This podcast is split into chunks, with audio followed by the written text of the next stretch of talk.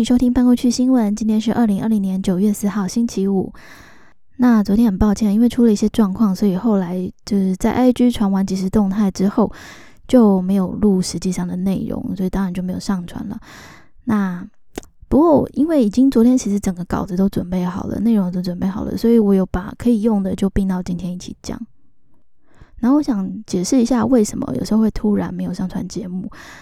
因为我其实，在大家看不到的地方，就是幕后我已经换了好几种的作业模式。因为我后来发现，就是你早上就算五点起来好了，你那个新闻处理时间是绝对来不及的，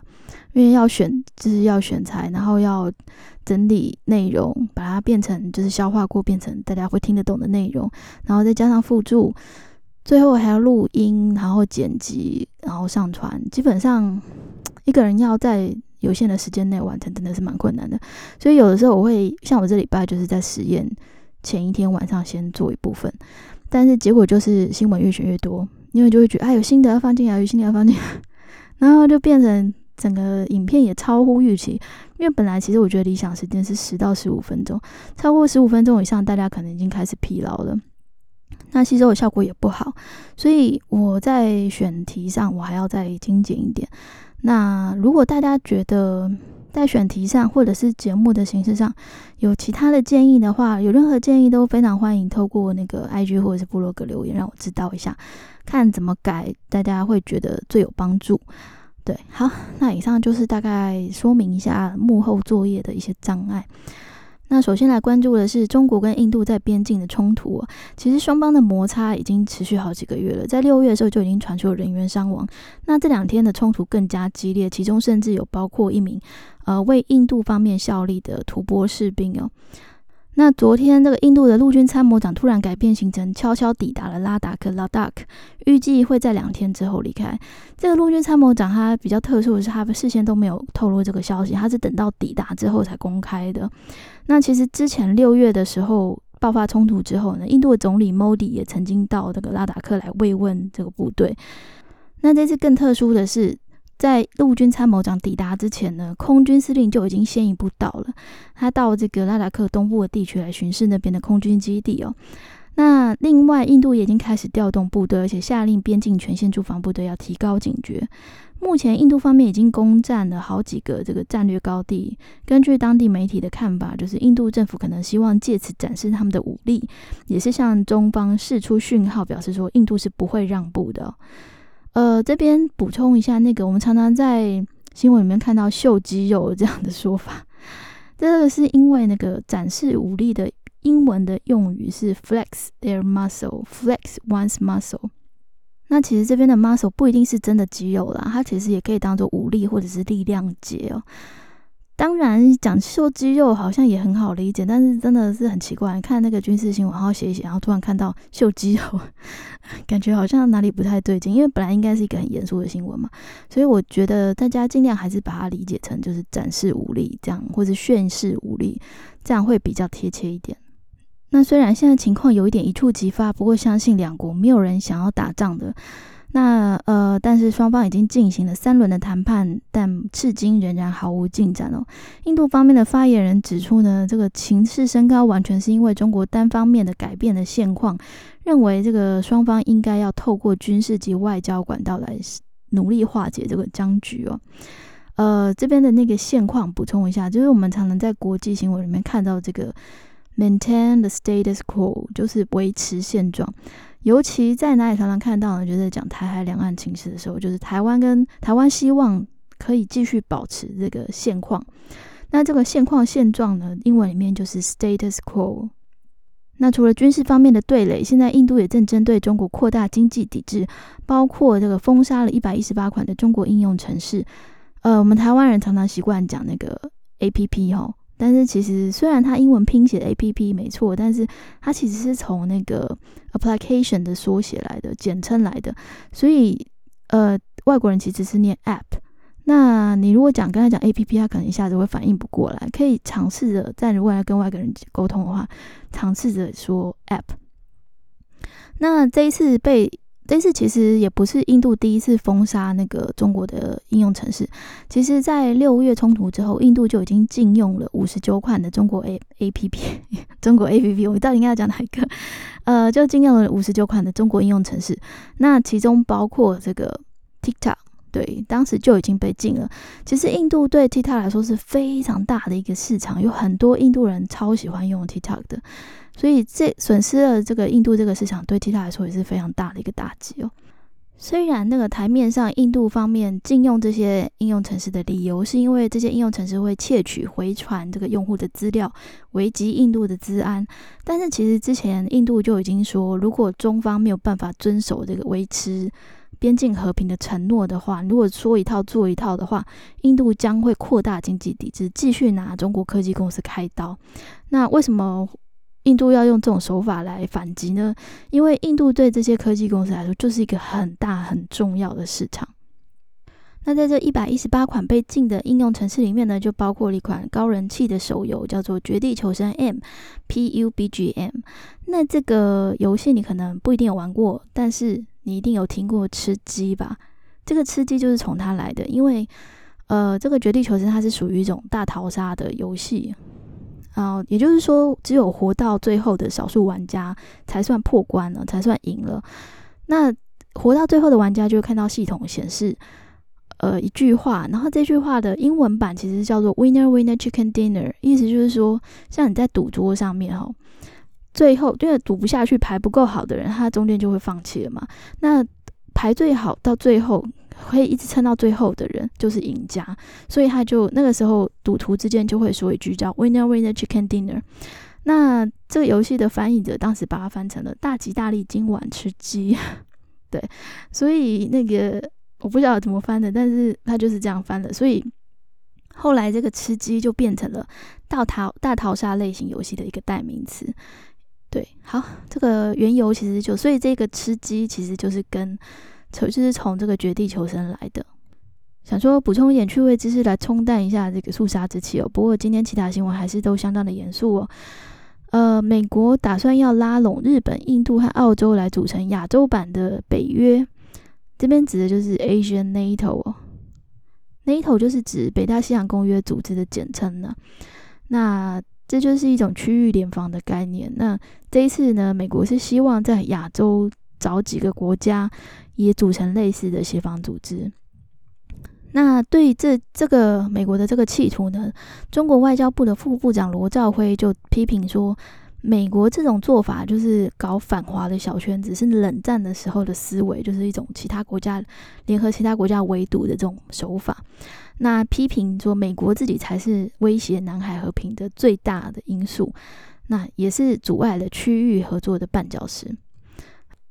美国除了对外忙着跟中国勾心斗角之外呢，国内情势其实非常的动荡不安。今天有两起跟种族议题有关的事件了，其中一个是在华盛顿特区，有一名非裔男子，大概十八岁而已哦，他叫 Dion K，他又被警方击毙了。那据说当时这个特区的警警局是接到了线报，说有一辆车汽车，然后车上的人是有持枪的。那当警方接近了这辆车的时候，车上的两名乘客就下车逃离了现场。而在追捕过程中，其中一名男子就被，也就是十八岁的这个凯伊，他就被这个警方击毙了。那根据警方的说法，现场的确查获了两把枪械，显然他们这个嫌犯的确是有持枪的，所以这是他们执法的根据。不过当地的示威群众还是不买账啊，所以就有数百人包围了警察局跟这个市长的官邸哦。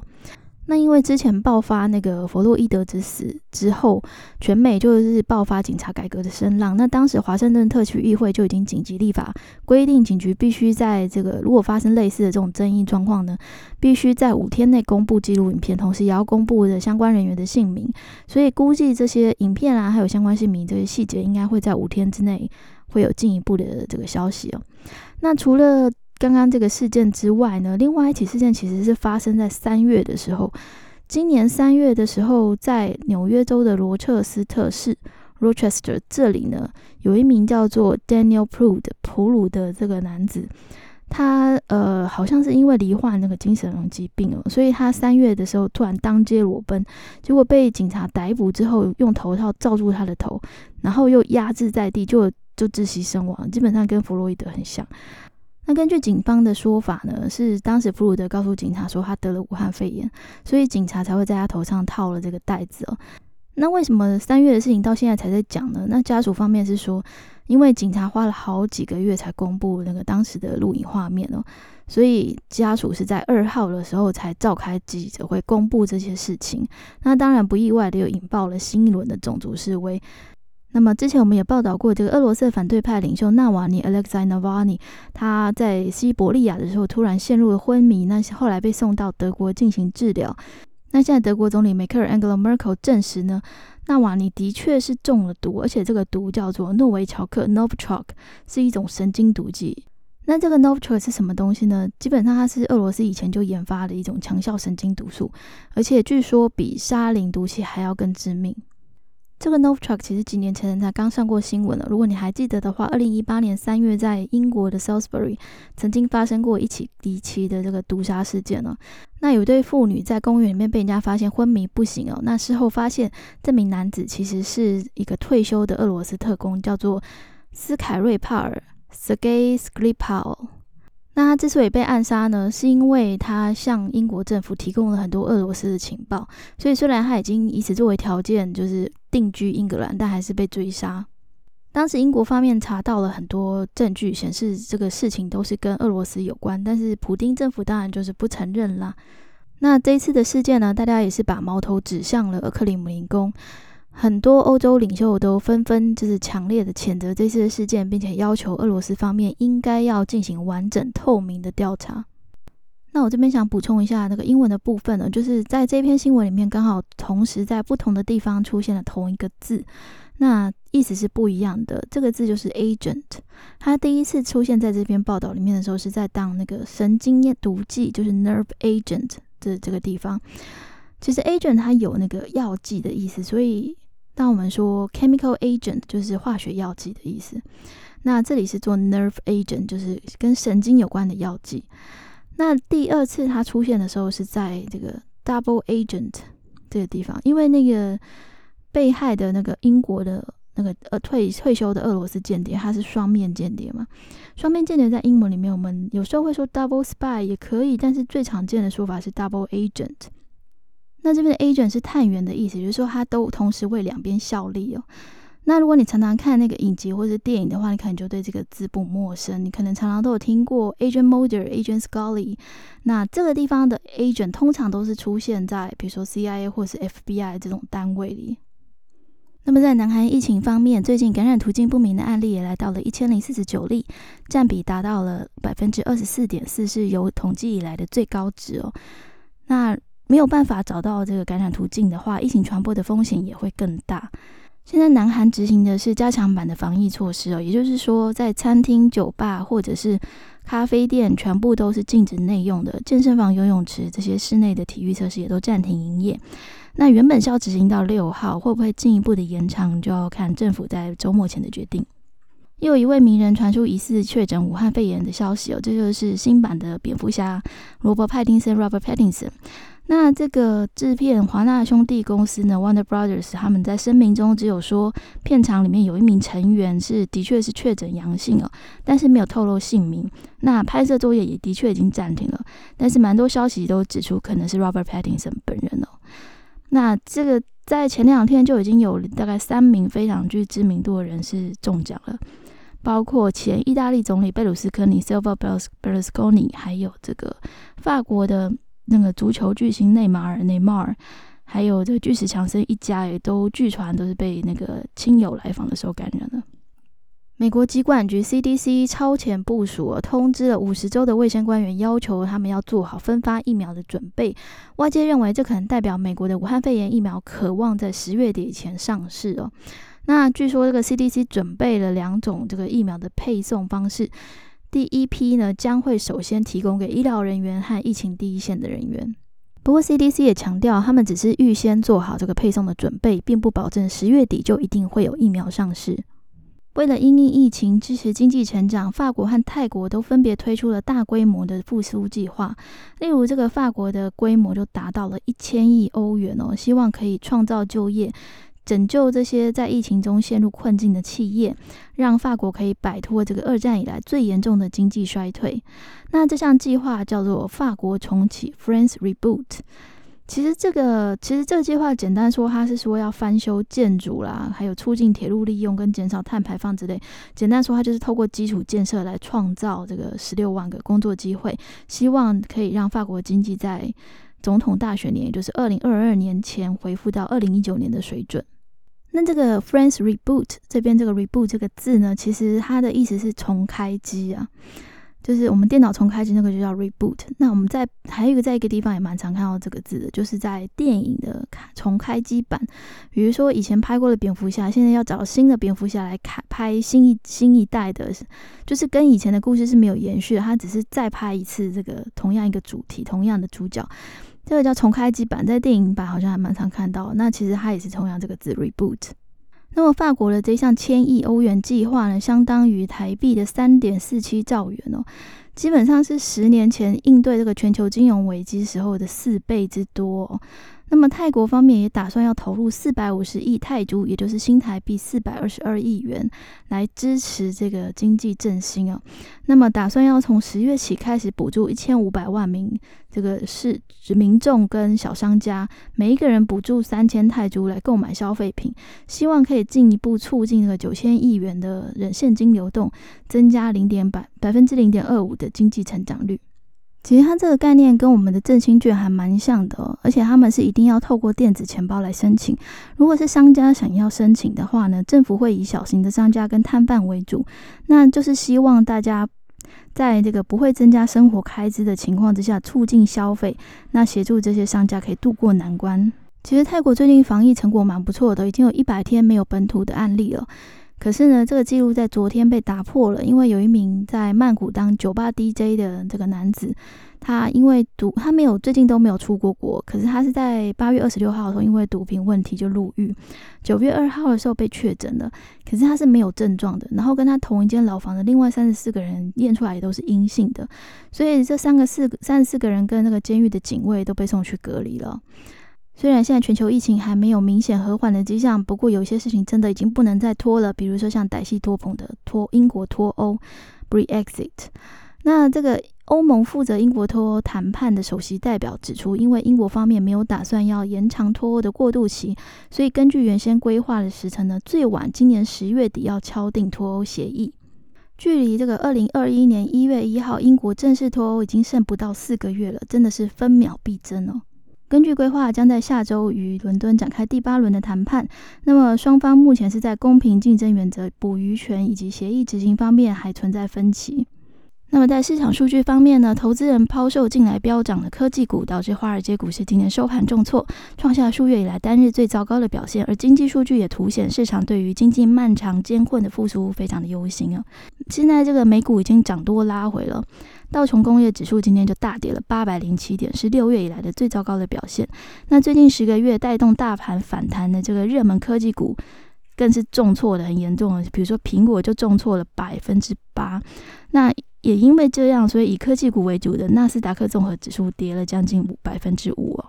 那么昨天欧洲股市也因为美股跟科技股的拖累而收黑。其实美股昨天突然拉回大跌哦，那之前分析师就已经警告说，现在市场过热可能会出现融涨的行情。这个融涨的英文就是 melt up，那意思就是通常会发生在这个牛市后期，牛市就是说一路都是涨的。这种融涨的现象呢，通常是出现在牛市的后期。也就是说，呃，市场一直一直涨，一直涨，然后大批的投资人就想说，哇，我要趁机搭便车，所以就涌入了股市。但是他们基本上，他们投入股市不是因为看好这个市场基本面改善了，而是因为纯粹是看好说现在市场行情很好，我想要跟着赚。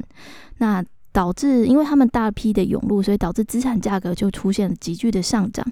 可是，在这个融涨之后呢，市场很快就会回档的修正了，因为缺乏了基本面支撑的情况下，就会出现一波的大跌。近期美股虽然一直大涨哦，但是大家都知道，主要的原因是因为联准会依注了大量的流动性，那投资人也看好，就是在这个肺炎疫情期间呢。科技股表现很亮眼，还有这个疫苗可能最快年底前就会问世，还有解封之后经济数据跟企业财报还比预期中的好一点，还有加上这个美国国会跟白宫正在协商新一轮的刺这财政刺激措施哦。但是呢，这些都跟基本面没有关系，所以当这些因素已经发酵之后，呃，市场就会开始回跌了。另外，这个新加坡证券交易所准备要成立两个加密货币指数，用来衡量这个亚洲的比特币还有以太币的价格基准。这个加密货币的英文就是 cryptocurrency。